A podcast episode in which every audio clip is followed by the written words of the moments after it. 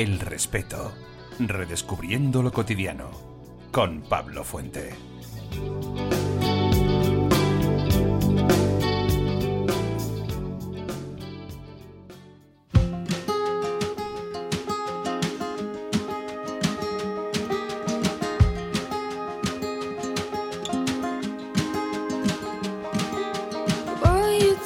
Hoy en El Respeto hablamos sobre la meteorología, sobre cómo nos afecta positiva o negativamente el clima.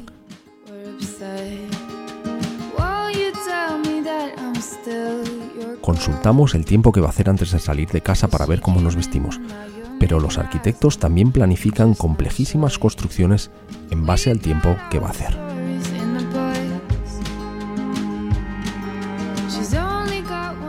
¿Y quién mejor para aprender que Jacob Petrus. Jacob estudió geografía en la Universidad de Barcelona con especialización en climatología, fue jefe de información meteorológica en Telemadrid durante nueve años para pasar luego al equipo del tiempo de televisión española. En mayo de 2014 comienza su aventura al frente del programa Aquí la Tierra, un espacio divulgativo y de entretenimiento que se ha consolidado como uno de los programas mejor valorados de la televisión pública.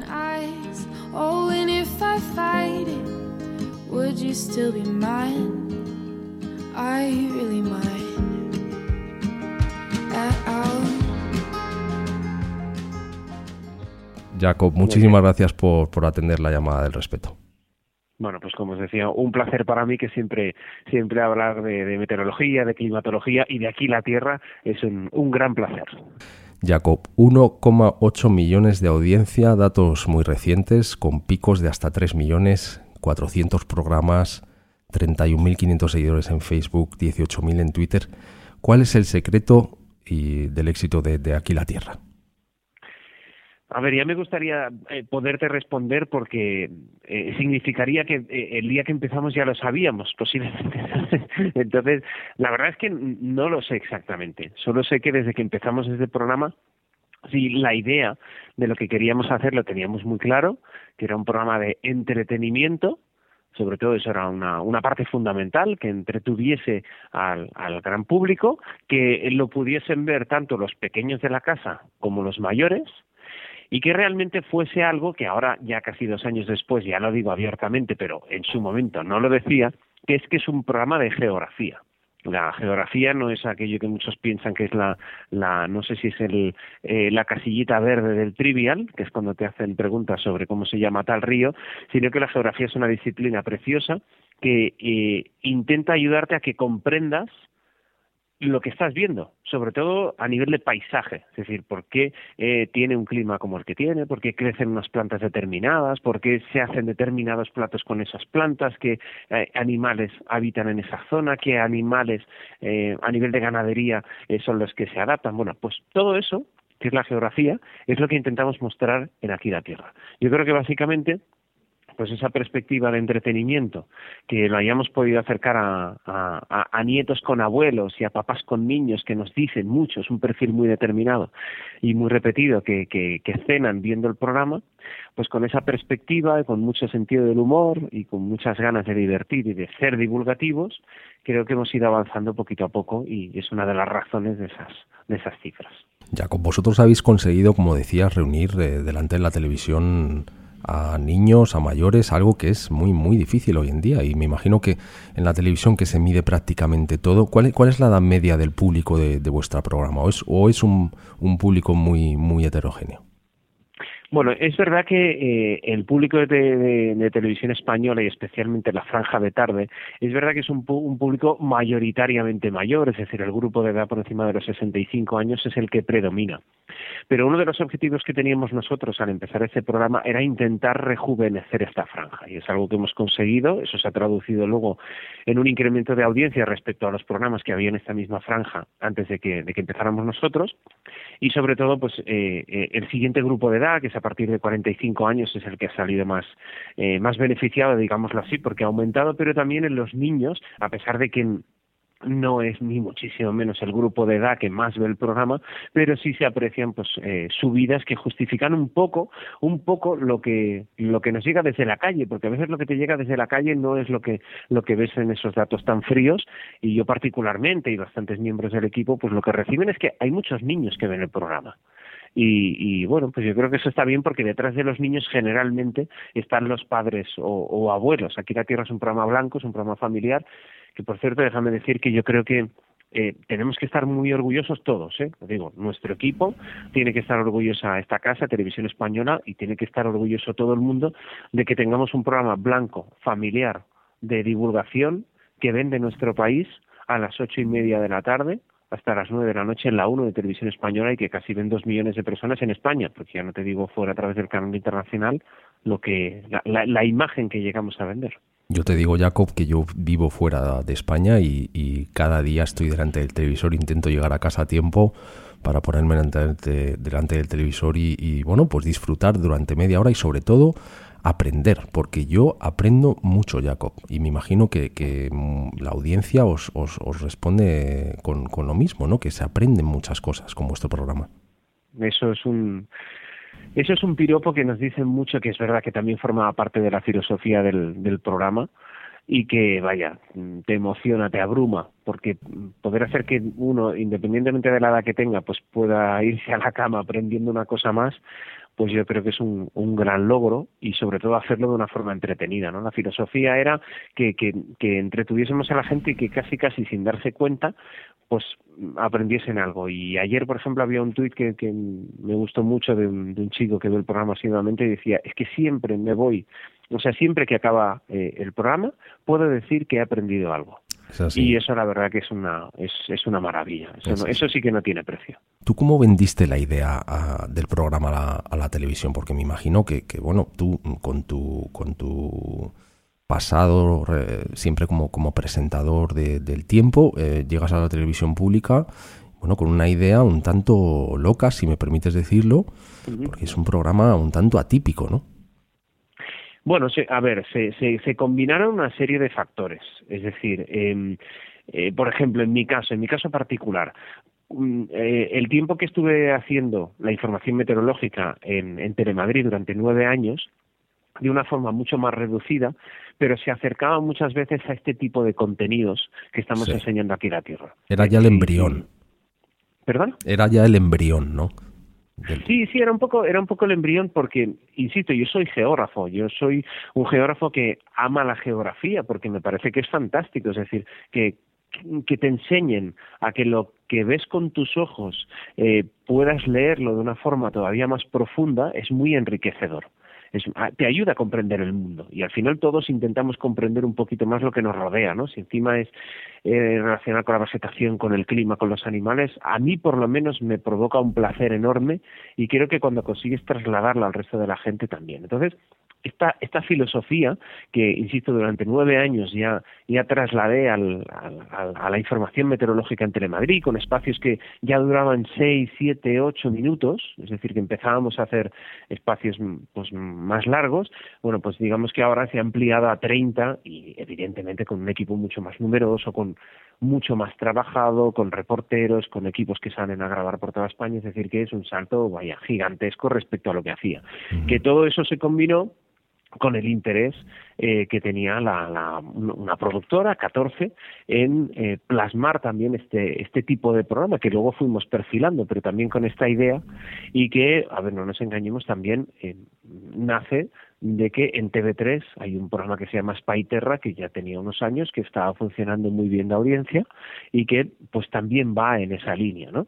Entonces digamos que todos esos factores se combinaron para que al final todo todo cuadrase, que Televisión Española también quisiera revitalizar esa franja eh, anterior al, al, telediario e intentar que los datos de audiencia que, que, llegaban al telediario fuesen fuesen un poquito mejores, que ahora desde aquí, bueno, ya lo puedo decir, que doy una, un agradecimiento enorme a la dirección de la casa porque no fue nada fácil tomar esa decisión, eh, fue yo creo que fue muy valiente y pero bueno apostando con, con razonamiento y, aquí están los resultados. Y también han demostrado tener un poco de paciencia porque sí que es verdad que el programa bueno siempre tuvo una audiencia amplia pero es ahora cuando estáis eh, recibiendo más halagos y, y, cuando los picos de audiencia llegan a como decía a los 3 millones no Sí, sí, ahora estamos en el prácticamente desde el mes de agosto hemos ido subiendo las medias semanales muy poquito a poco, poquito a poco para la semana pasada concretamente pues marcar nuestro récord de audiencia que fue un 11,8% de share y, un millón ochocientos mil espectadores llegando a los dos millones al final del programa.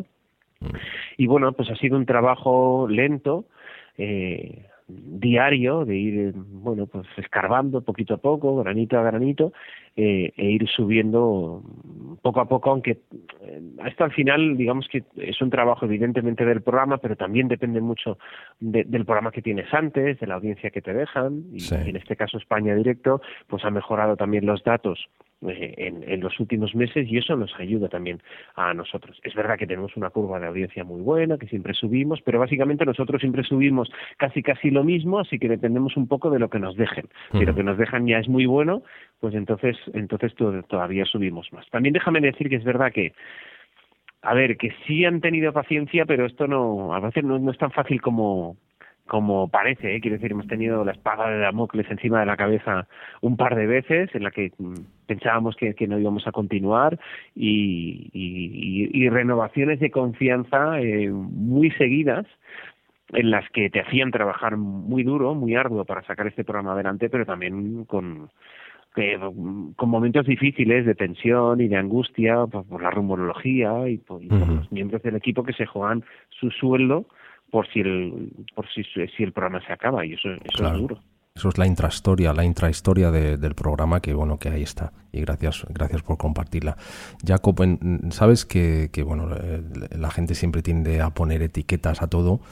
Tú eh, eras un hombre del tiempo, ahora cómo te deberíamos llamar, hombre hombre del planeta o cómo cómo deberíamos llamarte. No lo sé, no lo sé. Me han hecho esta, esta pregunta unas cuantas veces y ya no lo sé.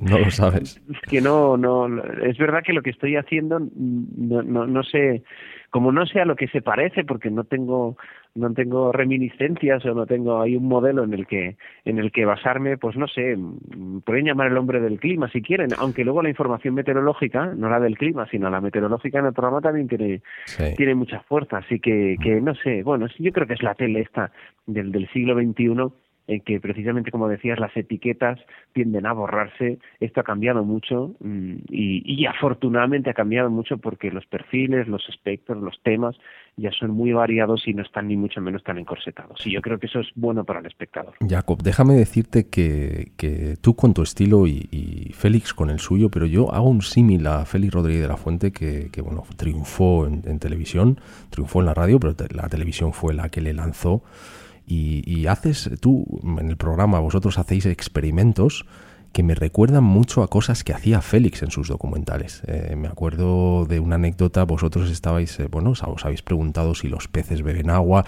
y muchas otras cosas eh, que, bueno, que me recuerdan a aquellos experimentos prodigiosos que hacía Félix eso, eso, eso te lo prometo que sí, ya te lo digo, y no, lo, no es por falsa modestia, pero creo que, vaya, ya me gustaría a mí llegar ni a la suela del zapato del grandísimo Félix Rodríguez de la Fuente. Bueno, ahí tenemos un maestro. es que para mí es, es alguien, vaya, es Dios, quiero decir, él, él, sí que fue eh, revolucionario absolutamente en una forma de, de concebir la naturaleza en, en, ayudar a que determinadas especies cambiasen la imagen que, que, proyectaban hacia la población, es decir, los buitres, los lobos pasaron de ser, vaya, verdaderos demonios a animales que la población quiso, quiso proteger, aunque a día de hoy todavía andamos ahí con, con algunos conflictos, pero vaya, que, que, que, que a mí me parece que era un maestro y afortunadamente sí te puedo decir que eh, tenemos como colaborador a alguien que a mí sí me parece que, que es el, el, segundo Félix Rodríguez de la Fuente, que es Luis Miguel Domínguez, que es un naturalista, es colaborador del programa, colaborador, colaborador fijo, y, y para mí es un grandísimo honor tenerle porque sigue esa línea de, de, naturalista, de, de persona que contempla y que te enseña eh, lo que estás viendo, a disfrutarlo y a valorarlo Y esa capacidad, esa capacidad para, para, para disfrutar del paisaje y de la naturaleza, eso es maravilloso. Y yo personalmente, creo que mucho de nuestro público, disfruta enormemente con esa sensibilidad de Luis Miguel Domínguez, que yo creo que es la misma que tenía Félix Rodríguez de la Fuente para, para observar el mundo. Sí, completamente de acuerdo. Vosotros planteáis una, una visión muy original sobre cómo las personas nos, nos relacionamos pues en los sitios, con los sitios donde, donde vivimos, ¿no? Y cómo el clima y, las condiciones de cada territorio nos, nos afectan en, nuestra vida diaria, ¿no? ¿Cómo nos afecta el clima en, en nuestro día a día? es que nos afecta en todo, o sea, nos afecta tanto la meteorología, es decir, las condiciones atmosféricas de un día determinado, como las climáticas, es decir, eh, el ritmo que lleva esa meteorología a lo largo de un año. Y nos afecta en todo, nos afecta desde a nuestra salud, que es una parte que, todavía tenemos eh, que descubrir, pero evidentemente eh, nuestro estado de ánimo no es el mismo en primavera que en otoño, que la reducción de las horas de sol a partir de julio, agosto, eh, afecta a nuestro estado de ánimo, afecta a nuestra alimentación, incluso afecta a nuestra, a nuestra forma de vestir, y no me refiero si me abrigo más o menos, sino incluso a los colores, a los colores que utilizo. El clima afecta a la arquitectura. Mm, desgraciadamente, no tanto la arquitectura de hace 20, 30 años, eh, la afectaba a la tradicional. Es maravilloso descubrir qué, qué herramienta ha utilizado nuestra sociedad en siglos pasados para adaptarse al clima que regía en esa zona y que ahora a través de la bioarquitectura, de la bioarquitectura climática que intenta eh, sacar mm, mayor rendimiento a los recursos energéticos a través de la arquitectura. Entonces ahora estamos viendo que si casas que las protegen con bambú, que están con patios interiores para aumentar la iluminación y con un determinado cristal que ayuda a que mm, reduzca la absorción de calor pero retiene más. Es decir, todas esas herramientas que están basadas en técnicas tradicionales pues también están afectadas por el clima. El clima afecta a nuestra compra y debería afectarlo mucho más eh, si compramos los productos de temporada son mejor de precio, tienen mayor calidad y seguramente nos aportarán cosas que cosas que necesitamos. Afecta a los animales que podamos encontrar, a las plantas que podamos encontrar. En definitiva, yo creo que es, digamos, el clima es el germen para condicionar todo aquello que, que luego viene detrás y que es lo que la geografía pues intenta descubrir. Antes, eh, ya como no existía la tecnología actual que tenemos de satélites, radares, ¿Cómo se hacían antes las predicciones meteorológicas? Eso, eso, es, eso es maravilloso, el salto absolutamente brutal que ha sufrido el, tratamiento de la información meteorológica. Y digo absolutamente brutal porque, a ver, yo llevo más o menos, en mi caso, empecé a hacer previsiones meteorológicas en el año 98, estoy hablando hace casi 20 años, eh, como becario en TV3, en el Departamento de Meteorología, y en ese momento Internet es cuando empezaba a nacer, pero en ese momento las previsiones se hacían con unos mapas que se recibían en radio facsímil. Eran un papel muy pequeñito con unos mapas dibujados que había que ir deprisa porque si no se borraba la tinta, y en base a esos mapas, que realmente eran cuatro mapas, uno de superficie, uno de altura, uno de 850 hectopascales, se hacía la previsión. Bueno, eso en el año 98 hemos pasado a 2016 con imágenes de satélite de todos los tipos, de radar, de detección de rayos, eh, con datos de estaciones meteorológicas en mil rincones distintos, de espesores de nieve, y ya no te digo a la hora de tratar los modelos de previsión, que es una herramienta fundamental cuando antes teníamos uno y que leíamos mal en ese papel eh, como si fuera un fax, pues a día de hoy, gracias a Internet, tenemos eh, no sé cuántos modelos, pero sí te puedo decir que una docena fácilmente. Así que hemos pasado de una ausencia de información a un exceso de información. Y ahora yo creo que una de las herramientas que más valorada tiene que estar en los, en los hombres del tiempo es cómo gestionar ese exceso de información y cómo saber cuáles son los mejores modelos, los que mejor se adaptan a una situación meteorológica, los que mejor se adaptan a un territorio. Y eso es una cosa, digamos, una, una experiencia que, que hay que pasar, pero que marca un poco la pauta de, de a día de hoy de, la información meteorológica en los medios de comunicación. Así que si, si te entendemos bien, Jacob, vuestro papel es tanto es también recopilar todos esos datos, extraer la información que vosotros creéis relevante, porque me imagino que si uno pues eh, observara los diferentes programas en las diferentes cadenas, al final cada uno tendría acceso a información similar, pero tendría que elegir, oye, pues yo me fío más de esto, mm, este modelo a mí me funciona mejor. ¿Cómo, cómo funciona eso? Porque me imagino que cada uno tendréis vuestro, eh, cada librillo, cada maestrillo tendrá su librillo, ¿no? Sí, sí, luego cada hombre del tiempo pues seguramente prefiere un modelo de previsión, le gusta más uno que otro, le gusta más cómo aparece en determinada web por encima del otro. cuando uno empieza en esta, en esta carrera de información meteorológica, siempre eh, digamos que por, por, bueno un poco por precipitación de juventud pues tiende a vender el modelo que ha encontrado que funciona de maravilla es el que lo acierta todo en esa zona determinada. Y luego descubres que, que pues que, que todos los modelos, los modelos al final tienen un nivel de acierto muy elevado pero también tienen tienen fallos no entonces bueno digamos que, que efectivamente que cada uno tiene, tiene su, su forma de, de hacer la, la previsión y que evidentemente cada medio de comunicación además a día de hoy tiene una forma de representarla gráficamente y eso también cambia mucho. Hay desde medios de comunicación que, que, tratan unos mapas simples, por ejemplo con iconos que no se mueven, a, a, medios de comunicación en los que los iconos tienen movimiento y los mapas son un, derroche de color y de líneas que bueno, pues cada uno pues intenta sobre todo al final, eso sí lo intentamos todos, es que la información que tú tienes en la cabeza y que quieres transmitir al espectador, pues llegue de la mejor forma posible. Pero como esto no es una ciencia exacta, ni cada uno de nosotros se expresa igual, ni tiene el mismo cariño, la misma comprensión por parte del espectador, pues ahí está la gracia de que, de que el espectador pueda escoger al hombre del tiempo que más le guste. Eh, Jacob, Eugenio Martín Rubio, en el año 67 hizo una apuesta en televisión de que iba a llover, no llovió y se afeitó el bigote. ¿Tú te la has jugado alguna vez con, con previsiones? ¿Os, ¿Os, han llamado a la redacción diciendo, oye, que habéis dicho que iba a nevar y que iba a llover y al final nada de nada? Públicamente no, ya no, ya no me arriesgo a esas cosas que no, que no valen la pena, porque luego te afitas el bigote y lo pierdes. Pero hombre, claro que sí, luego en, pues con el equipo de trabajo, en casa, pues muchas veces tiendes a, a avisar e incluso a jugártela, e incluso con, compañeros, ¿no? De venga, va, pues oye, yo digo que va a pasar esto, yo digo que va a pasar lo otro, y jugamos incluso así un poco, un poco a las, a las apuestas, pero luego está el, el, el compañero que también te, te, machaca por si, por si lo que le contaste mmm, cree que no ha sido lo acertado, y ahora déjame que, que, que, que profundice un poquito en esta idea, pero bueno, que sí, que al final si haces si haces este tipo de apuestas. Lo digo lo de los compañeros porque claro, a los hombres del tiempo, la gente, sea de la calle, sea compañeros de trabajo, eh, no sé por qué piensa que en la cabeza tenemos la previsión meteorológica de toda la próxima semana para todos y cada uno de los rincones de España, con el grado a la décima y sabiendo exactamente qué tipo de precipitación y cantidad va a caer. Y entonces te asaltan por los pasillos. Entonces tú a lo mejor tienes prisa, estás pensando en otra cosa y te asaltan para decirte, oye, ¿qué tiempo va a hacer en Alicante? Claro, como está feo no responderle, pues uno responde, pero claro, no está sentado delante de los mapas, no tiene ahí la concentración necesaria, y entonces a lo mejor pues haces una previsión así muy somera, oye, pues parece que, que se va a complicar, no sé qué. Y luego, eso ha sido un viernes, y luego al lunes, el lunes te asaltan por el pasillo otra vez, hombre, pero tú me dijiste que iba a llover mucho, y solo cayeron tres chubascos.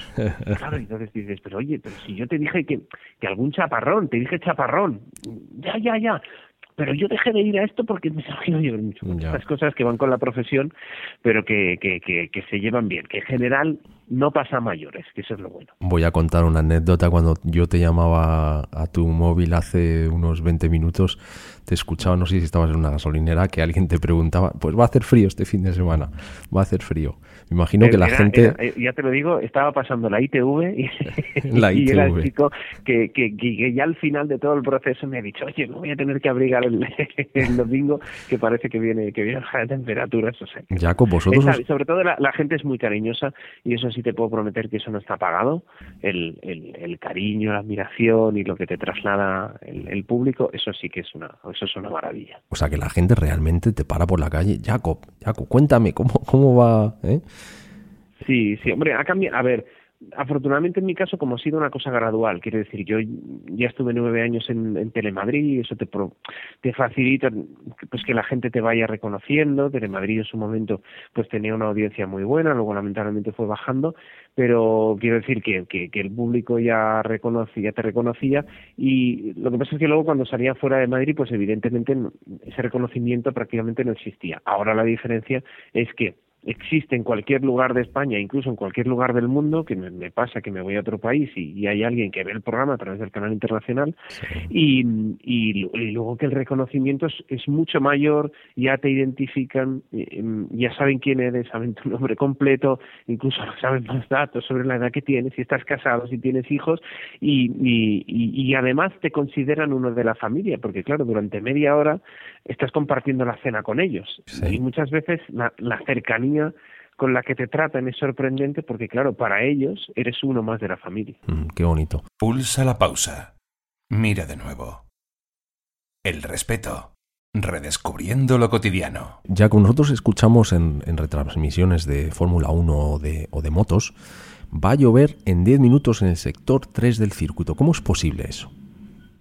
Bueno, tampoco son previsiones tan desacertadas, ¿eh? O sea, quiere decir, tampoco eso significa eh, que, el, que el acierto sea del 100%. Cualquiera que siga retransmisiones de Fórmula 1 o de, o de motos sabe que no siempre aciertan, y además es curioso porque eh, eh, cada equipo lleva un equipo de meteorólogos eh, detrás que, que hace sus propias previsiones y entonces eso lo que pasa es que eh, generalmente esos equipos llevan instrumental propio, sobre todo llevan eh, radares que consiguen detectar la precipitación a eh, escasa distancia. Entonces, digamos que es, el, el, es una previsión casi casi instantánea eh, que es completamente distinta a la que a la que realizamos digamos a grandes rasgos por ejemplo para las próximas 48 horas en España pero que también existe. Y esa previsión pues efectivamente para situaciones como esta o, o, situaciones más complicadas de más riesgo pues también se, se, se, basa pues posiblemente en el en el movimiento de determinados núcleos de precipitación en cómo cambia la intensidad en cómo pues en eso en 10 15 en media hora cómo va a cambiar esa situación. Pero existir existe y, y cada vez más y el público hemos aprendido un montón porque también influencia decisivamente en la estrategia de la carrera a la hora de elegir neumáticos. Nos hemos dado cuenta del impacto tan, tan fenómeno que puede tener eh, el que caigan dos gotas de lluvia en una carrera. ¿eh? Sí, sí, sí. Es que claro, al final, ¿sabes qué pasa? Que yo, yo creo que nos hemos convertido en una sociedad en la que nuestro tiempo libre eh, ha adquirido cada vez más importancia yo creo que proporcionalmente tenemos menos tiempo libre que nuestros antepasados, siempre al final vamos de un, mm, de un sitio a otro a las carreras y, y, cuando llega nuestro tiempo libre queremos aprovecharlo al máximo y sobre todo queremos aprovecharlo al máximo con una información meteorológica que nos permite saber qué es lo que podemos o no podemos hacer. Y como eso existe, como a día de hoy las previsiones meteorológicas pueden ofrecer esa información, pues yo creo que se ha trasladado a todo. Se ha trasladado, por ejemplo, a las carreras de motos, que digamos que es algo un poquito más frívolo de cara al espectador, no evidentemente para esos equipos de motociclismo, pero sí para el espectador, eso que es frívolo seguramente lo trasladará también pues a una previsión como por ejemplo la de este fin de semana que anuncia baja de temperaturas y nieve y que le obligará, o al menos eso debería hacer, a poner cadenas en el coche. Hoy en día, además, Jacob, llevamos todos un teléfono móvil en nuestro bolsillo que tienes una aplicación que bueno, eh, con mayor o menor acierto nos dice el, tiempo que va a hacer en los próximos 3-4 días. Sí, lo que pasa es que, y no es porque sea la competencia, que no es, pero, pero, a ver, yo, yo entiendo el éxito de estas aplicaciones eh, que te dan la previsión, porque sobre todo lo que permite es una lectura muy rápida. Eh, con un icono y dos cifras ya te dicen teóricamente cómo va a ser el tiempo del día siguiente o por ejemplo de la tarde. Lo que ocurre es que en situaciones tranquilas te puede servir. Si yo en agosto veo una aplicación y me dice, me pone Madrid, un sol, me pone 35-20, pues evidentemente es una previsión que no requiere de muchos detalles más. Pero si, por ejemplo, hoy yo consulto una previsión de una aplicación, seguramente me pondrá un símbolo de lluvia, y eso no significará que esté lloviendo durante todo el día. porque de hecho está nublado desde la mañana, pero no va a llover hasta el segundo tramo de la tarde, incluso ya llegada la noche. Y esos detalles, esa información más, más detallada, que es la que necesita uno, eso no te lo de, no te lo da este tipo de aplicaciones, o al menos no te lo da, no te lo da con tanto detalle. Y luego además hay un, hay un problema, yo creo que es que esta interpretación de este lenguaje, que por ejemplo muchas veces eh, provoca eh, errores con la probabilidad de precipitación. Si yo te digo que la probabilidad de lluvia mañana va a ser de un 85% y hoy de un 70%, hay una grandísima parte de público que interpreta que con un 85% de probabilidad de lluvia, la lluvia que caiga va a ser más intensa. Y no tiene nada que ver. La probabilidad de precipitación es a partir de una sola gota. Con que caiga una, ya estamos cumpliendo esa previsión.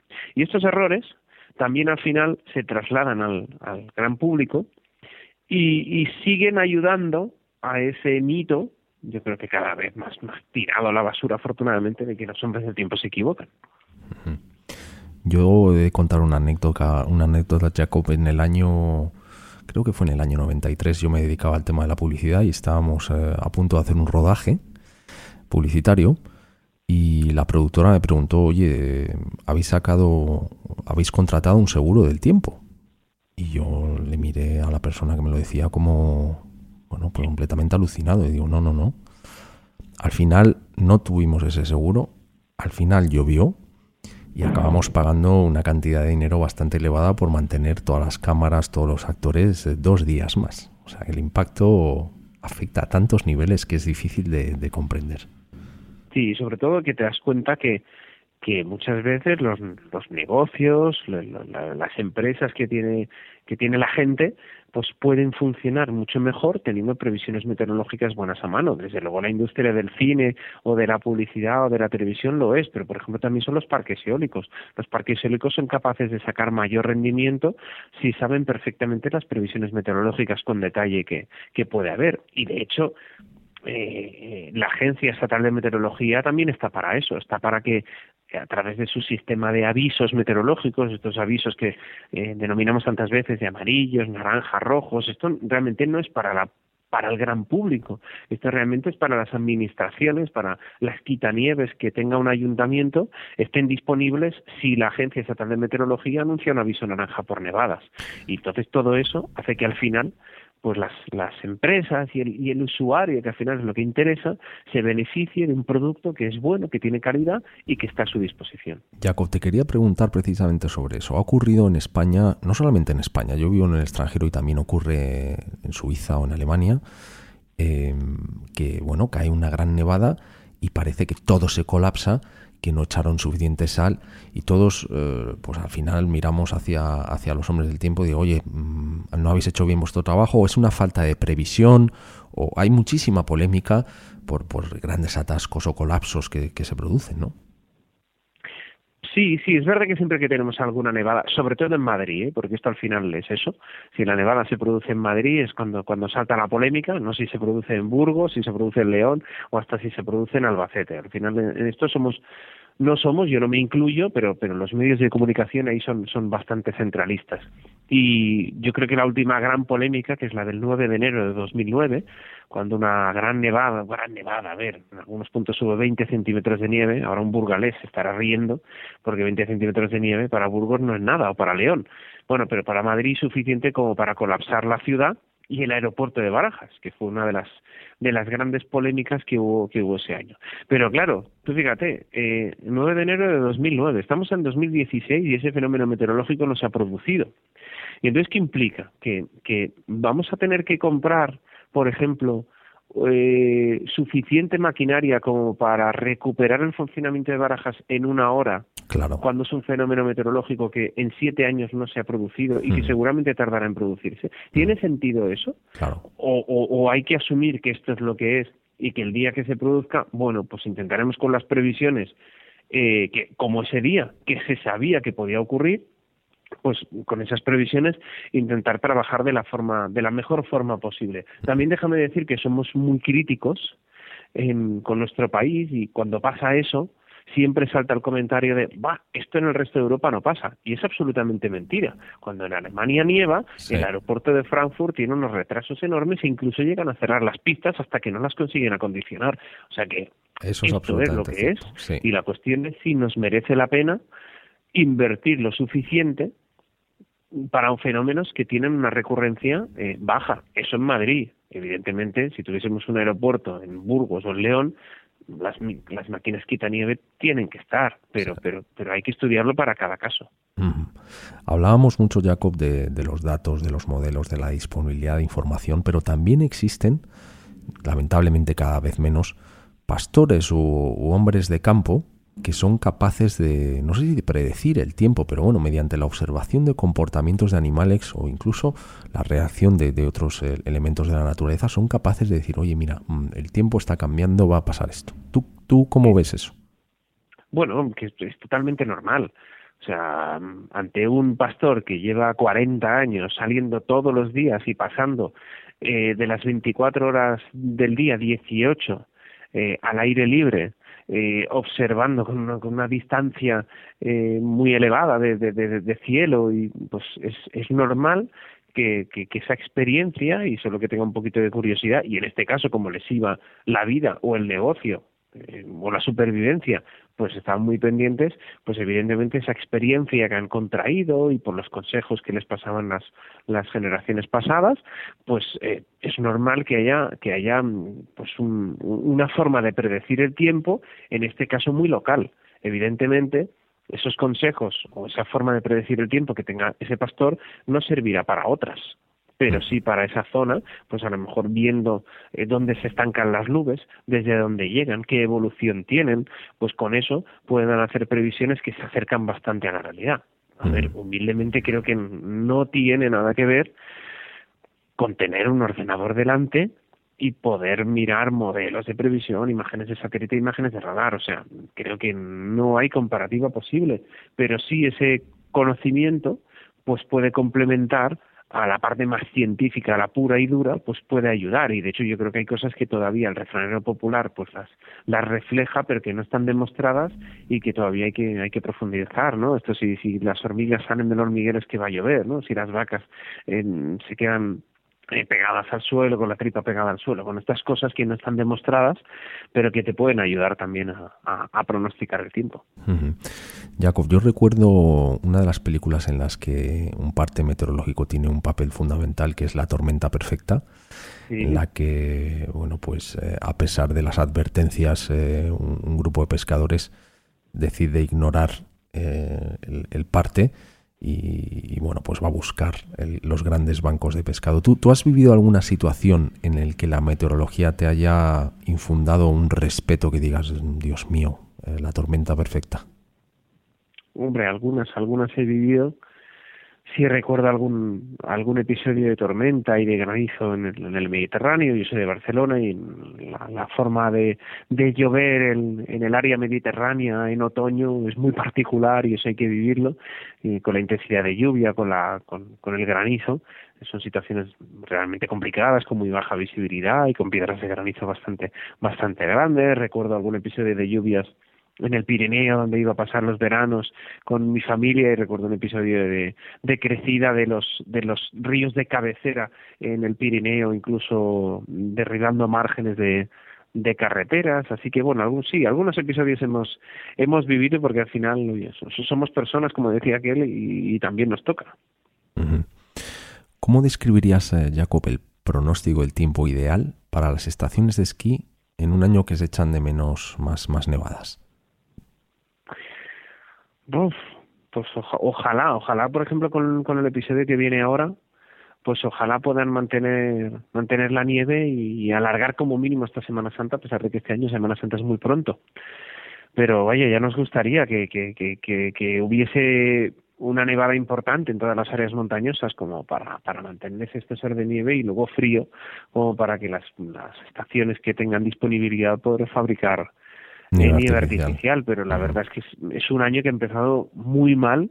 Por ejemplo, en el sistema central hasta hasta esta semana no están pudiendo abrir las estaciones de esquí y aunque yo sé que es un, una actividad que bueno pues no no no no es bien vista por, por toda la población, hay que reconocer que, que mucha de la población en alta montaña vive de la industria del esquí, no directamente, pero sí la hostelería pues de, toda la gente que, que visita las zonas y eso es, es lo que es y hay que entenderlo como tal.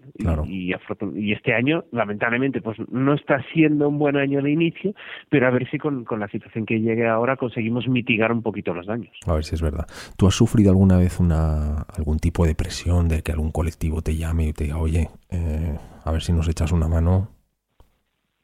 Mm, ya te lo digo yo, absolutamente jamás. Y no tengo constancia de ningún compañero que dé información meteorológica que le hayan presionado para que cambie un pronóstico. Jamás. Y llevo 20 años en esto y yo no lo he visto jamás. Eh, yo creo que mm, eh, los hombres del tiempo somos profesionales, nuestra nuestra profesión y la validez del mensaje está por encima de todo y si alguien quiere presionar, pues mm, bueno, pues que presione, pero no le vamos a hacer ni caso. Yo siempre decía la broma de que si alguien me quiere pagar un viaje a Brasil eh, porque vaya a anunciar sol en Semana Santa, pues oye, lo podemos hablar, pero es que a mí nunca me ha llegado ninguna oferta parecida, así que que nadie, que nadie, que nadie desconfíe. Otra cosa es que, por ejemplo, en Semana Santa nuestra precaución y prevención a la hora de explicar el pronóstico sea un poquito mayor, porque somos conscientes que un pronóstico puede condicionar la cantidad de reservas, de desplazamientos, los lugares a donde, a donde se quiera se quiera marchar la gente. Eso sí que lo hacemos, evidentemente, porque es nuestra responsabilidad,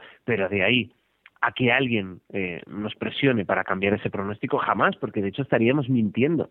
Y una de las claves es la confianza que tenga el espectador a la persona que le está explicando el tiempo. Si se mm. pierde la confianza, se pierde todo. Se pierde todo.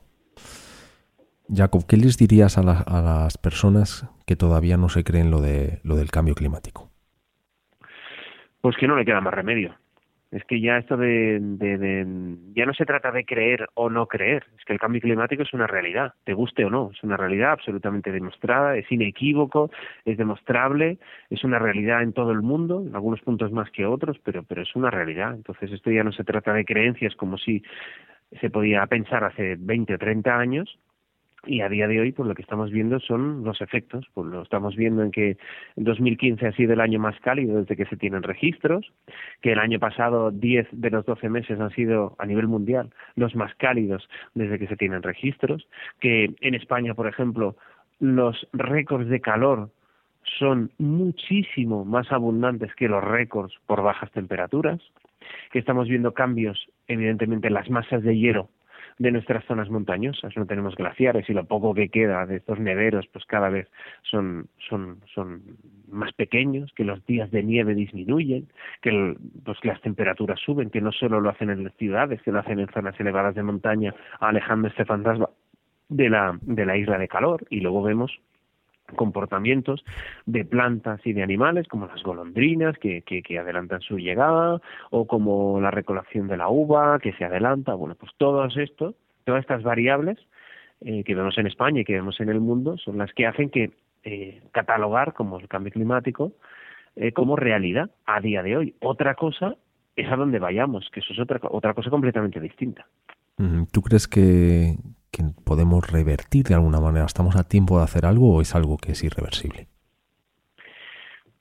A ver, eh, mm, una cosa importante es comprender que, que a ver, me voy un poquito hacia atrás para comprender y para que, quien nos esté escuchando, sí, sí, yo creo que todo el mundo ya lo sabe, pero, pero bueno, por si alguien todavía tenía dudas, a día de hoy la comunidad científica establece como muy probable que los gases de efecto invernadero, especialmente el CO2, el dióxido de carbono, son los responsables de este calentamiento global que está sufriendo el planeta en los últimos 150 años.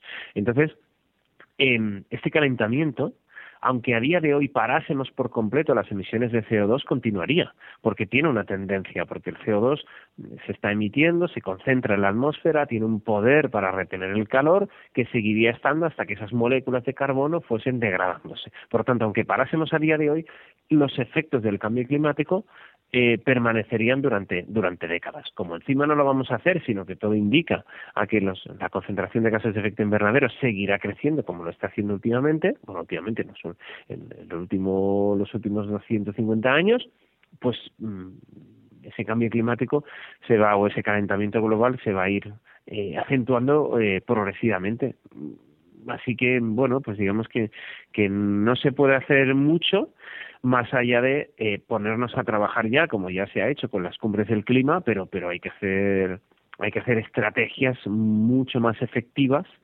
en la lucha contra la emisión de gases de efecto invernadero. Y yo creo que está la clave, aprovecharlo para marcharnos hacia energías renovables, en que, en que, la proporción de energía renovable sea cada vez más mayor y seamos menos dañinos con la única casa que tenemos, que es el planeta Tierra.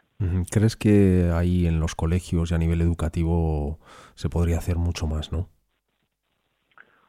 Bueno, se podría hacer mucho más, pero yo creo que, que, que si comparas cómo crecen los chavales ahora a cómo eh, crecíamos los que tenemos ahora cerca de 40 años o cómo crecían los que tienen 60, hay una diferencia abismal. Hoy en día todos los niños reciclan, todos los niños riñen a sus padres si no reciclan bien, todos saben lo que es el cambio climático, todos saben lo que está pasando y, y eso al final es de lo que se trata. Yo siempre pienso que estos cambios de mentalidad no pueden darse de un año para otro y esto aquí, los saltos generacionales, son, son, son muy efectivos y en este caso yo, yo creo que lo es. Pero claro, una cosa es lo que haga la sociedad desde su nivel, el nivel más bajo, a otro es lo que hagan las grandes empresas y otro las medidas que tomen los gobiernos de cada país. Y, y yo creo que las grandes empresas y los gobiernos de cada país es donde ahí flaqueamos un poquito. Vosotros en vuestro programa siempre habláis con un tono positivo, eh, habláis sobre lo que pasa y lo que ha pasado, pero yo creo que a ti no te gusta mucho hablar de lo que podría pasar en el futuro, ¿no? A ver, mira, es una, es una cuestión editorial del programa.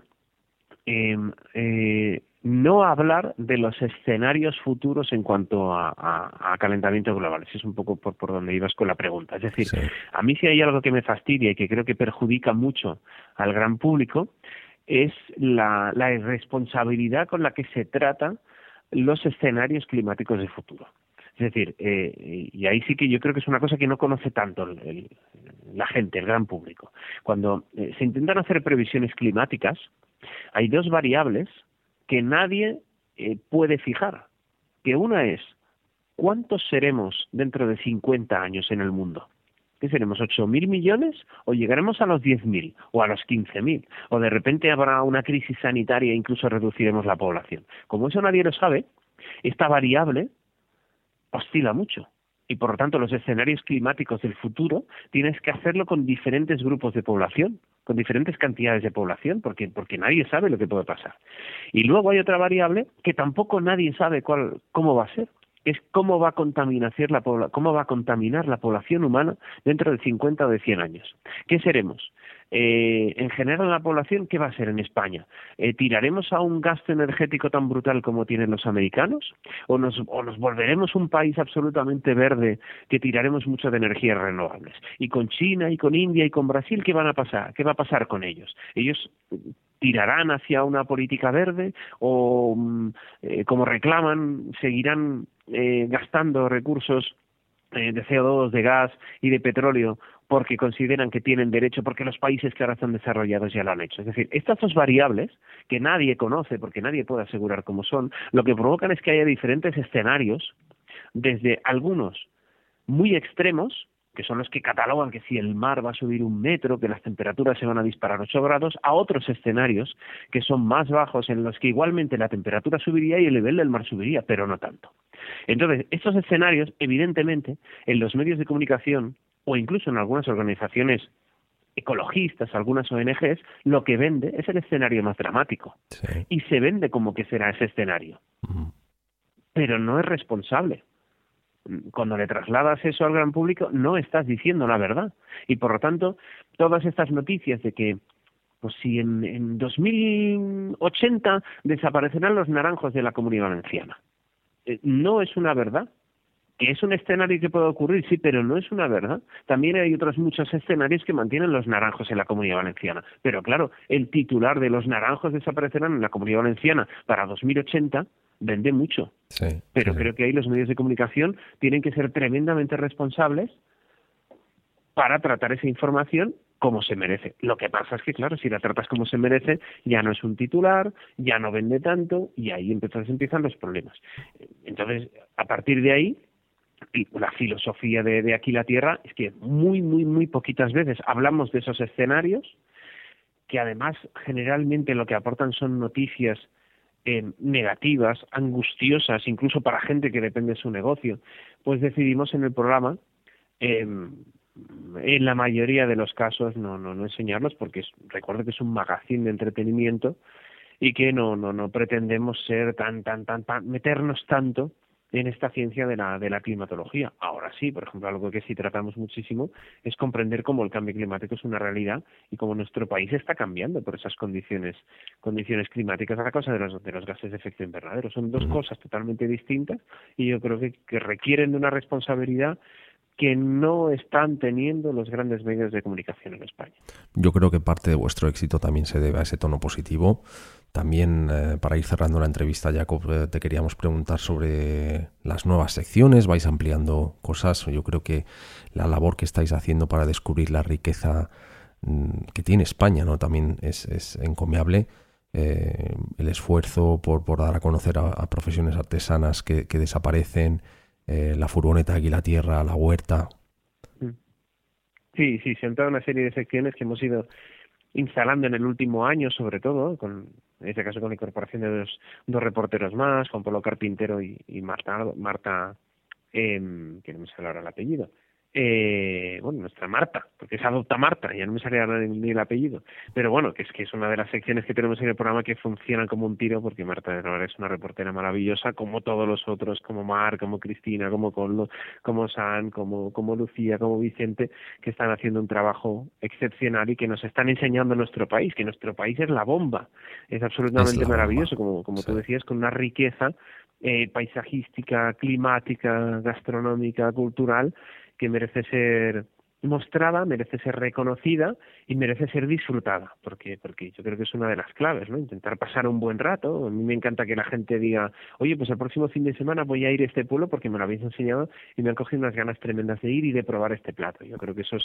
eso es maravilloso y, y como comentamos al principio de la entrevista, que te vean desde fuera de España y que podamos vender nuestro país eh, fuera de, de, España, yo creo que es una de las funciones que tiene esta casa, Televisión Española, como televisión pública. Y ahí estáis haciendo un trabajazo, Jacob, de España se ha vendido siempre como sol y playa.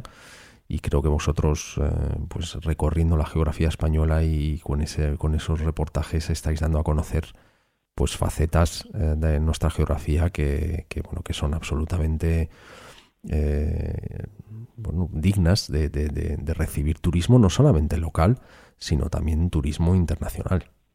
Sí, sí, el turismo, por ejemplo, el que está creciendo eh, muchísimo en los últimos años, por ejemplo, de observación de aves en España, que es un, un, lugar de rutas migratorias espectacular, porque irse a Doñana a ver aves, pues es una experiencia única, que vaya totalmente recomendable, es una forma de disfrutar de la naturaleza distinta, muy enriquecedora, y ya no te digo si encima lo haces con, con los pequeñajos de la casa, por ejemplo. Pero bueno, que en cualquier caso, seas mayor, mediano o pequeño, pues yo creo que enriquecerse es, es vivir, es, es, es reconocerte en el mundo y recuperar muchas veces ese contacto con la naturaleza, que como somos una población cada vez más urbanita, me incluyo, pues eh, recuperar ese, ese contacto con la naturaleza y como te decía al principio, comprender todo lo que nos rodea, pues yo creo que es algo que, que, te pide, te pide el alma y te pide el corazón, ¿no? Para sentirte ser humano y no ser una especie de, de, urbanita alejado de, de, lo que realmente es la vida, que yo creo que muchas veces es lo que enseñamos en el programa, y no tanta política, tanta economía y tantas cosas que, que muchas veces yo creo que no llegamos a comprender, porque efectivamente eso no es la vida. Pues nos quedamos con eso. Jacob Petrus, ha sido un placer que charlar contigo durante estos 50 minutos. Hemos vuelto a aprender. Te deseamos a ti y a todo tu equipo lo, mejor, que sigáis creciendo, que sigáis en esa senda de, éxito. Y, y, bueno, nos volveremos a cruzar en el camino. Muchísimas gracias. Pues muchísimas gracias, ha sido, ha sido un placer y, y, que sigáis viendo y que sigáis disfrutando y aprendiendo con aquí la tierra, porque si vosotros lo seguís haciendo, nosotros seguiremos disfrutando y, y nos podremos alegrar todos de que Televisión Española pues, pues siga teniendo un programa de estas características casi casi en prime time, que es todo, todo un logro. Muchísimas gracias, Jacob. Un abrazo. Gracias a vosotros. Un abrazo. Descárgate la aplicación para escuchar todos los programas en tu móvil o tableta desde nuestra página web elrespeto.es.